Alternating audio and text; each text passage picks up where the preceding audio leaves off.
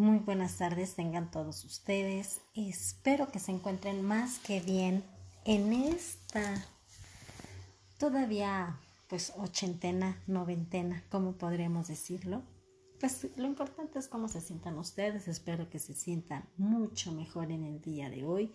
Les habla su amiga Gio Ruiz desde México para todos ustedes.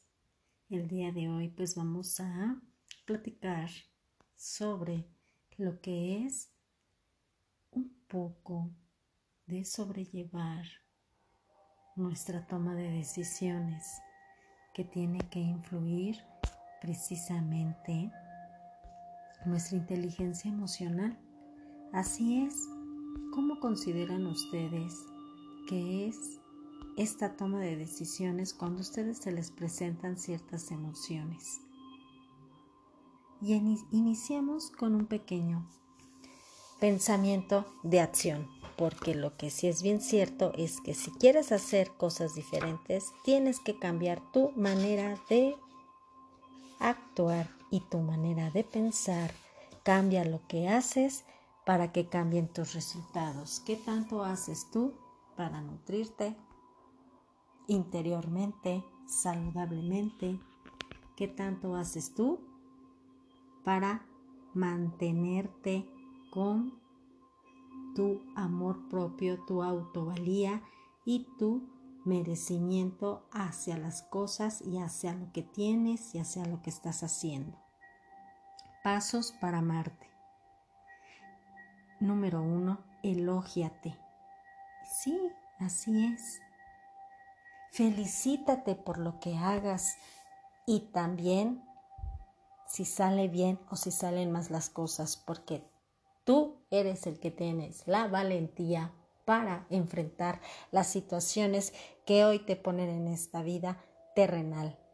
Y sé consciente de que tú estás algo aquí y que es cumplir una misión, lo que sea, lo que tú estás haciendo, y hazlo de la mejor manera posible, entregándote con pasión, con inspiración a lo que estás haciendo. Elógiate. Número dos, cuida tu cuerpo. Cuida tu cuerpo porque es muy importante. Recuerda que el cuerpo es el transporte el cual nos han prestado para andar en esta vida y ese transporte es tu coche. Tiene un motor, tiene una cámara, tiene una luz propia, tiene pies para andar, para llevarte a todos lados, tiene conciencia para ordenar aquellos pensamientos, tiene toma de decisiones, tiene corazón, tiene gasolina, tiene chispa. Y por tanto es algo que debemos de mantener muy bien, en sincronía con uno. 3. Acéptate como eres. Que si ahorita en la ochentena, noventena ya engordaste el rollito de la llanta de atrás, pues ahora, pum, hazte una propuesta contigo, un compromiso contigo, cuidar tu cuerpo. ¿Ves que? Observa qué es lo que has comido. ¿Cómo te has nutrido en este paro total del mundo? ¿Cómo te has nutrido también mentalmente? Porque también es un reflejo del cuidado de tu cuerpo y de aceptarte como eres. Acéptate como eres, vete al espejo, vete a los ojos y sonríete a ti misma y a ti mismo. Ámate, di que te amas con todos esos errores, con todas esas fallas, pero también con esos logros que hemos salido día a día y que hemos tenido la oportunidad de estarnos automotivando. Porque si no eres tú quien aprecie tus logros y quien se elogie, quien cuide su cuerpo y se acepte como eres, no va a haber nadie más que tú en esta infinita tierra que lo pueda hacer. Trabaja con el espejo, obsérvate cada uno de tus detalles, no para juzgarte, para un poco el pensamiento. Obsérvate detalladamente y felicítate por la persona que eres y ponte de pie. Sé amable y paciente. Ahorita hemos puesto mucho en juego nuestra desesperación, pero también nuestra gran paciencia que debemos entrenarla y que a veces no se nace con ella. Tenemos que guardar, guardar tiempo, guardar control, hacer un paro total de lo de las voces que tanto te llaman en el cerebro, en tus pensamientos, que los pensamientos revolucionan diariamente. Haz un paro total de ello, congélalos y sé amable contigo mismo. Háblate bien de ti, porque si no si tú no te hablas bien de ti y no eres paciente, nadie más lo va a hacer más que tú. Y entonces nunca te vas a sentir merecido o merecida por lo que tienes en esta vida terrenal. De nada. Y vas a estar viviendo en la culpa y en la victimización. Y como un último tip, practica el pensamiento positivo. ¿Qué es lo que te dices tú? ¿Qué es, qué es lo que ves? ¿Qué es lo que escuchas? ¿Cómo te sientes al practicar una afirmación de aceptarte como eres? Tan solo esto que te voy a decir, repítelo contigo mismo, contigo misma. Me amo y me acepto tal como soy. Me amo y me acepto tal como soy. Me amo y me acepto tal como soy. Obsérvate al espejo y repite esa frase y hazlo diariamente cada vez que veas en un espejo. Esto fácilmente nos lo comparte nuestra queridísima Luis Hay, gran metafísica que empezó con toda esta investigación, con toda la experiencia empírica sobre la relación de las enfermedades, de sentirse uno bien con uno mismo internamente y del poder de la atracción, pero no solamente quedó ahí, sino que asociar también las enfermedades y cambiar nuestro chip mental. ¿Qué has cambiado tú en estos días? ¿Qué has modificado tú en tus chips mentales? ¿Cómo te has ayudado? ¿Qué es lo que te ha servido? ¿Te has quedado con ellos? ¿Te has quedado en esa retroalimentación? ¿Qué es lo que has estado influyendo?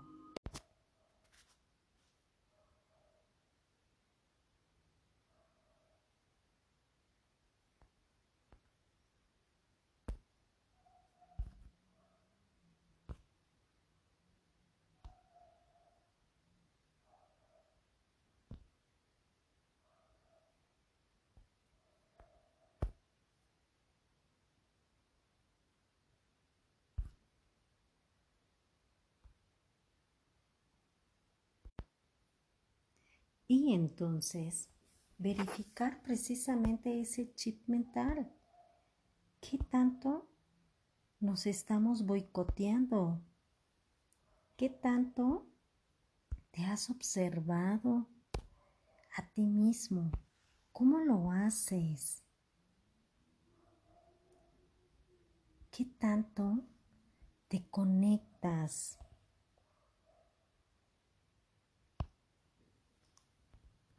Y sí, me refiero no a esa palabra mágica de conectarte como, ¡pum!, me conecté y ya voy a ver, a ver qué veo, cómo me siento. Ay, me siento este, enojada, pero lo voy a dejar pasar. O me siento muy alegre, muy efusiva, muy eufórica. Lo voy a dejar así. No, no, no. ¿Qué tanto se refiere para controlar esta emoción, las emociones que estás viviendo día a día?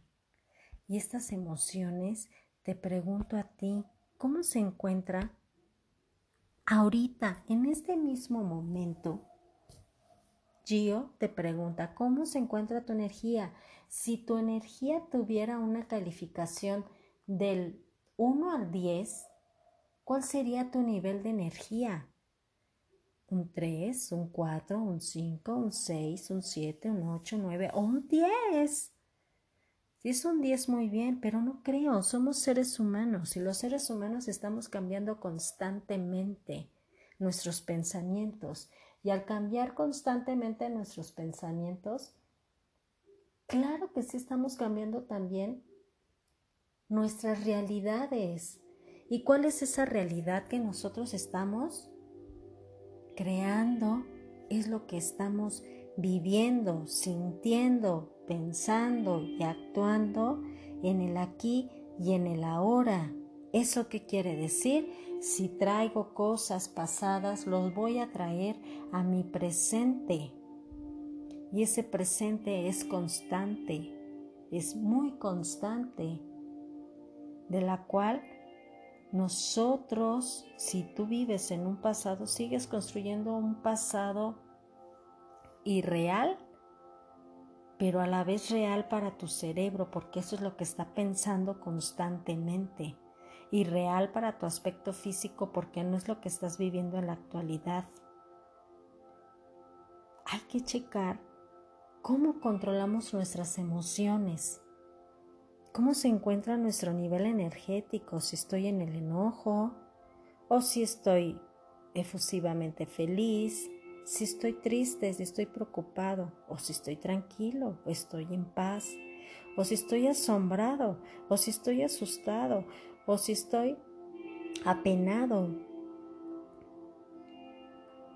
Este control de emociones, yo siempre he dudado, las emociones no se controlan porque las emociones desde, desde Daniel Goleman, él nos refiere, nos refiere porque él se, se, dedica a hablar todo sobre la inteligencia emocional, fue uno de los primeros que, que indagó como inteligencias, aparte de las inteligencias múltiples con, con Garner, se puso a explorar un poquito más de las emociones. Y entonces él comenta que podemos controlar las emociones, pero yo me pongo a pensar, una emoción la puede controlar. Una emoción es un movimiento de energía y como tal movimiento de energía sucede como un flachazo, un splash, un momento y pasa, es algo fugaz. No puede ser algo que se quede instantáneo, que se quede fijo, sino que pasa. Y así el enojo como sucede, la tristeza se siente y pasa otro momento cuando lo haces más consciente y empiezas a sentirlo y a veces la emoción no la puedes controlar, o sea, no puedes controlar, ay, ahí viene el enojo, ya lo voy a controlar, lo voy a controlar y no me voy a enojar, no, tienes que permitir también a tu cuerpo sentir ese enojo, sentir esa emoción, sentir esa alegría, sentir esa efusión, sentir esa tristeza, sentir ese, esa sensación, porque si no lo dejamos sentir, todo lo que guarda en nuestro cuerpo se va a reflejar en enfermedad y se va a volver orgánico. Lo que sí me gusta de Daniel Goleman es que nos comenta que las emociones son diseñadas para guiarte, no para dañarte. ¿Y qué es lo que hacemos? Precisamente vamos a este punto. Como no le damos una salida, dejamos que no es que nos dañen dentro de nuestra parte corporal y al dañarnos nos provoca una enfermedad. Y esa enfermedad va asociado precisamente a una emoción que no dejé sentir, que dejé pasar o que quise controlar, me metí tanto en el control para dominar, domar esa emoción, que al final de cuentas es energía en movimiento y, esa emoción no me pidió permiso en dónde se iba a instalar. Ahora bien, la inteligencia emocional, que se le llama EQ, ya sobrepasó a la parte intelectual. Antes nada más nos evaluaban la parte intelectual y nos decíamos que éramos exitosos en lo que nosotros estábamos realizando porque teníamos una inteligencia intelectual por arriba. ¿Y qué nos calificaban? Pues que lleváramos unas buenas calificaciones en español, en matemáticas y en escritura. Ahora se dice no, para nada, tiene que ver la emoción. ¿Y cuál es esa emoción? Pues precisamente la, yo lo defino, esto no lo dice Daniel Goleman, pero para mí la inteligencia emocional es la sintonía que tú tienes de tus pensamientos relacionado con tu corazón. Es decir, siempre hemos tenido una voz que nos va dirigiendo nuestra emoción, lo que sentimos, y a veces la emoción gana a la parte racional. Es como una especie de sincronía, de conexión y de negociación siempre les he comentado a la gente que ha estado conmigo en, consultoría, en, en seguimiento, en pacientes, en terapia, siempre la frase principal que les he comentado, haz lo que amas y ama lo que haces, porque cuando tú ya identificas esa parte, ya estás dentro de un contexto conectado, a la pasión, a la inspiración y eso te va a llenar precisamente de una energía distinta. ¿Cuál es esa energía distinta que te va a hacer vibrar desde la gratitud, desde la paz, desde la felicidad y seguir creando cosas nuevas? Eso es para mí la inteligencia emocional. Pero bueno, sigamos se dieron cuenta en aquel tiempo, tratando todavía de Daniel Goleman, que la supervivencia física lo era todo. Tiempos atrás, antes de que este diera un sabor a la inteligencia emocional, todo era con supervivencia física, todo era retar, todo era golpear, todo era luchar. Y el modo era actuar antes de pensar, se actuaba impulsivamente. Y entonces, ¿por qué somos tan impulsivos? ¿Por qué lo somos? Hoy en día seguimos con la misma estructura cerebral. Sí, así es. Se ha de escuchar muy, muy, muy, muy superficial, pero seguimos con esa misma estructura cerebral seguimos siendo los impulsivos. Aunque tenemos una capacidad racional, seguimos actuando de esta manera. Por ejemplo, eh, si tienes hijos o has, visto, o has visto, perdón, algún, alguna situación referente a lo que te voy a contar, a lo mejor si tienes hijos, pues algunas veces ha tomado algunos accidentes, como por ejemplo caérseles el vaso, tu vaso favorito, se rompe tu taza favorita del café o del fútbol que con tanto cariño te lo regalaron en la colección y se rompe y tú estallas en emoción, de enojo, de gritarle, de, mantenerte precisamente muy, muy enojado por lo que hizo y hasta estarlo señalando. Y tú no te das cuenta en ese momento que estás creando programas en su cerebro que están dejando huellas en sus neuronas de un miedo por lo que hizo y que ese evento es malo. Y se le queda como una situación traumática o una herida también de humillación por lo que estaba haciendo y no lo hizo bien. Ese instante que tú realizaste y que no te diste cuenta, se le llama secuestro emocional. Y en esos secuestros emocionales todos los vivimos en un instante y se fijan que no nos damos cuenta y tampoco podemos pararle en el momento porque el enojo se nos viene encima o la tristeza, ¿cómo vas a decir, ay, ay, ay, detente, detente? Es un poco complicado, pero sí es importante que observemos cómo están tus secuestros, tus secuestros emocionales. ¿Qué es lo que te secuestra a ti para reaccionar de la manera que tú reaccionas tan impulsivamente. Tan solo obsérvate cómo has estado en este encierro, cómo has convivido con tu familia, si tienes hijos también, y si no, pues obsérvate tú mismo, cómo eres contigo misma, contigo mismo. Ahora bien, hay algunos tips para verificar cómo es esta inteligencia emocional de la que tú estás haciendo preso en el día de hoy. Por ejemplo, como número uno, sé consciente de tus propias emociones. ¿Esto qué quiere decir? Que tienes que ser un observador, saber conocerte más. ¿Cuándo? Es la conexión, lo que hablábamos hace rato. ¿Cuándo suceden este tipo de cosas?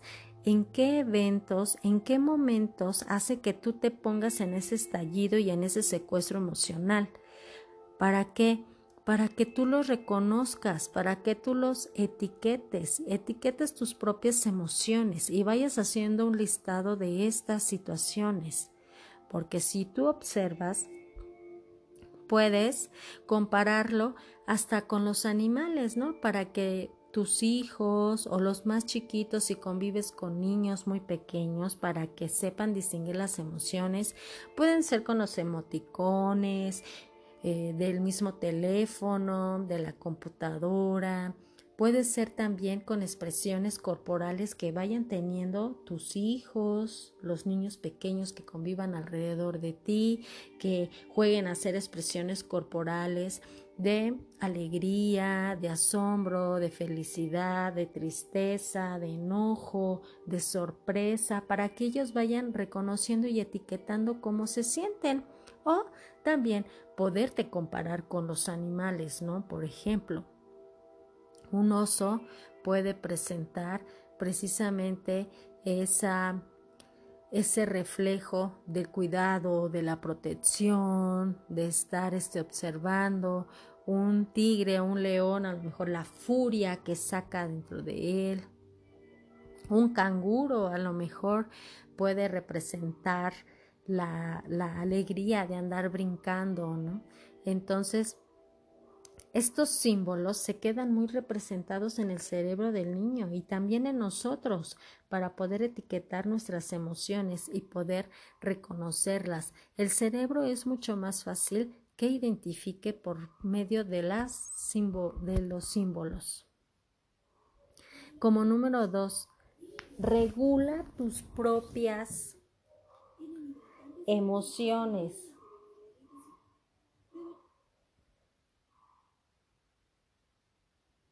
Distingue un sentimiento de una emoción. Un sentimiento es el sentir, tiene, tiene el valor de tiempo para convertirlo en un sentir. Una emoción, acuérdate, es fugaz y lo sientes en el momento y es impulsivo. Es una reacción totalmente impulsiva. Cuando tú ya reconoces esto, date un tiempo de controlarte a ti mismo o a ti misma, detenerse y reflexionar. Retoma el control. Por ejemplo, otro evento que puede suceder en tu vida, a lo mejor ha pasado a lo mejor no. Cuando tú vas manejando un carro y alguien se te cierra y tú vas en, en modo, en modo espiritual, ¿verdad? De ay casi de om, de paz, yo voy con toda la tranquilidad, que pase todo el mundo y en ese instante, cuando menos te lo esperas, se te cierra un carro, te llevas el asombro y el asusto del mundo y empiezas a decirle todo lo que no, y hasta las miles de de, de, de, groserías, que así le llamamos acá en México, de ofensas, de maldiciones a decirle a la otra persona porque no vas a bendecirla porque se te cerró, ¿verdad? Obviamente estás enojado y en ese momento no puedes controlar la emoción y se te sale impulsivamente lo que tengas que salir porque es algo que dices, ¿cómo es posible? Es inconsciente, ¿cómo se atreve? ¿No? Si yo voy en mi carril, en mi espacio manejando y no respeta finalmente mi espacio y eso te hace cortocircuito. ¿Para qué? Para que reacciones impulsivamente. Entonces, aquí lo importante sería retomar el control de ti, no que los demás te tomen tu control, porque acuérdate que a toda situación reaccionamos de dos maneras. Una es de manera reactiva, que es lo impulsivo, cuando te vienen las emociones inmediatamente y reaccionas en esa situación de enojo o de tristeza y te quedas ahí en esa misma posición, pero de alguna manera lo vuelves reactivo o proactivo. Cuando ya reconoces esta emoción, te sabes controlar, regular para darle salida a una toma de decisiones y que esta toma de decisiones pues sea desarrollado precisamente con el vínculo de los dos hemisferios. Por algo nos dieron un cerebro dividido en dos partes, izquierdo y derecho. Generalmente nos están acostumbrando, programando desde escuela, padres de familia, em, grupos sociales a los que pertenecemos, nada más pensar racionalmente y dejamos el otro cerebro que es la mente emocional que es la parte artística, la parte intuitiva, no desarrollarla. Entonces tenemos el compromiso y debemos tener un compromiso con nosotros mismos de desarrollar más este vínculo de los dos hemisferios. Se dice que entre mayor inteligencia emocional hay mejores habilidades sociales. ¿Por qué? Porque desarrollas la empatía. Muchos hablamos de empatía y que hay que comprender al otro y ponernos en el zapato del otro de lo que está viviendo y nada más lo estamos haciendo en palabra.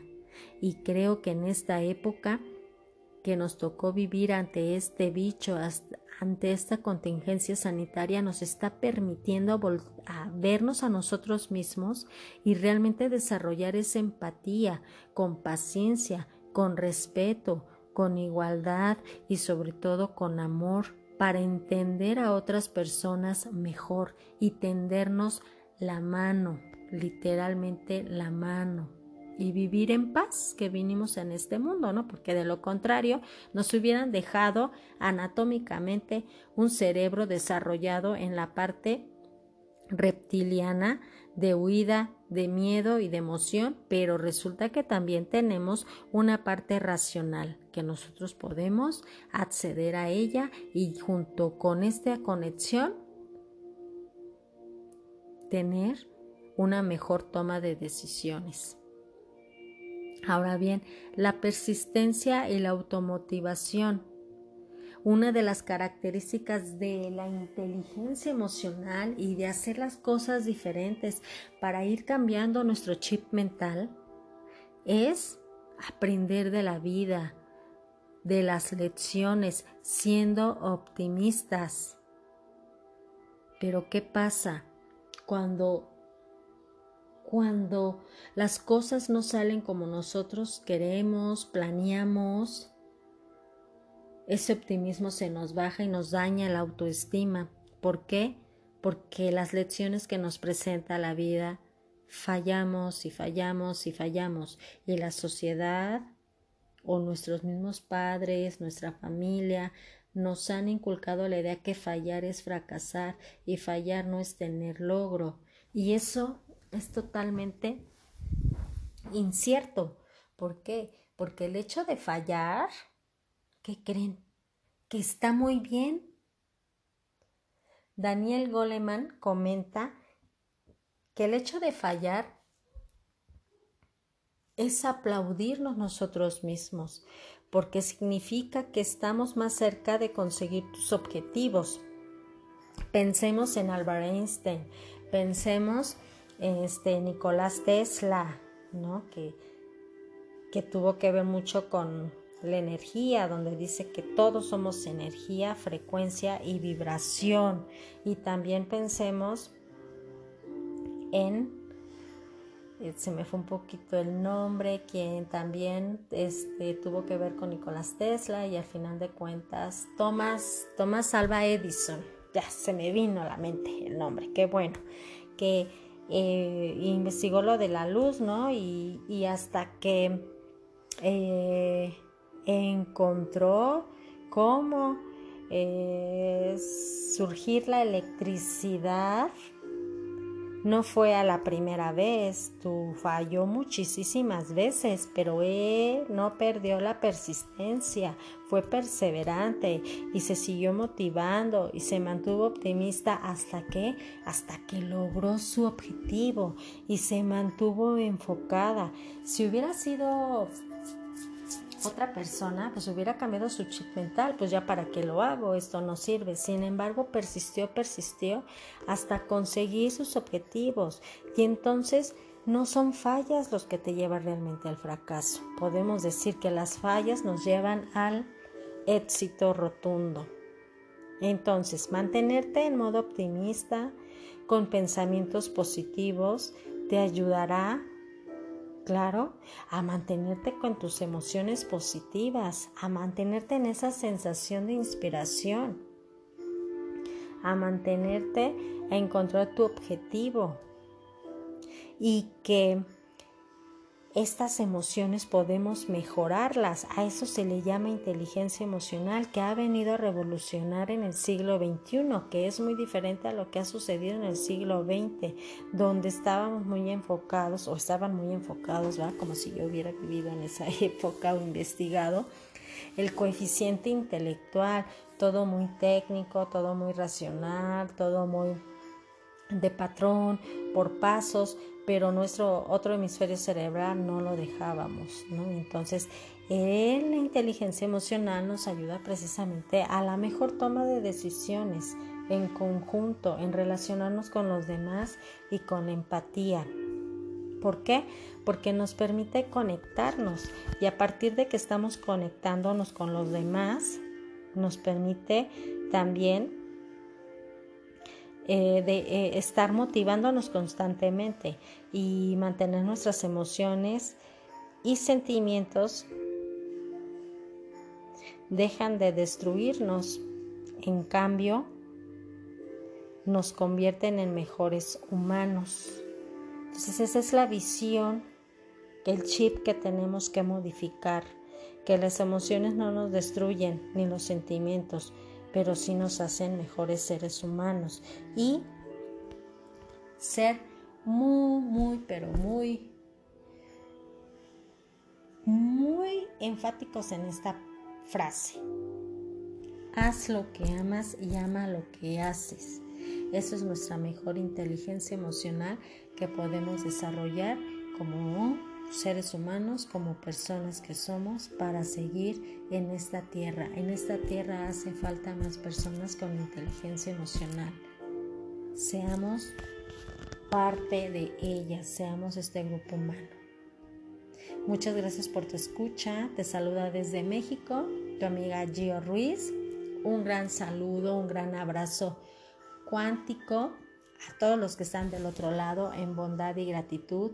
Búscame en mis redes sociales que es Neurobiomagnetismo Cuántico y Gabinete Coach Mentoring PNL Kaizen. Hablamos de temas de desarrollo humano y también de salud, sobre todo por la terapia de, de imanes. Todo esto es holístico. Muchas gracias por estar al pendiente y nos vemos pronto.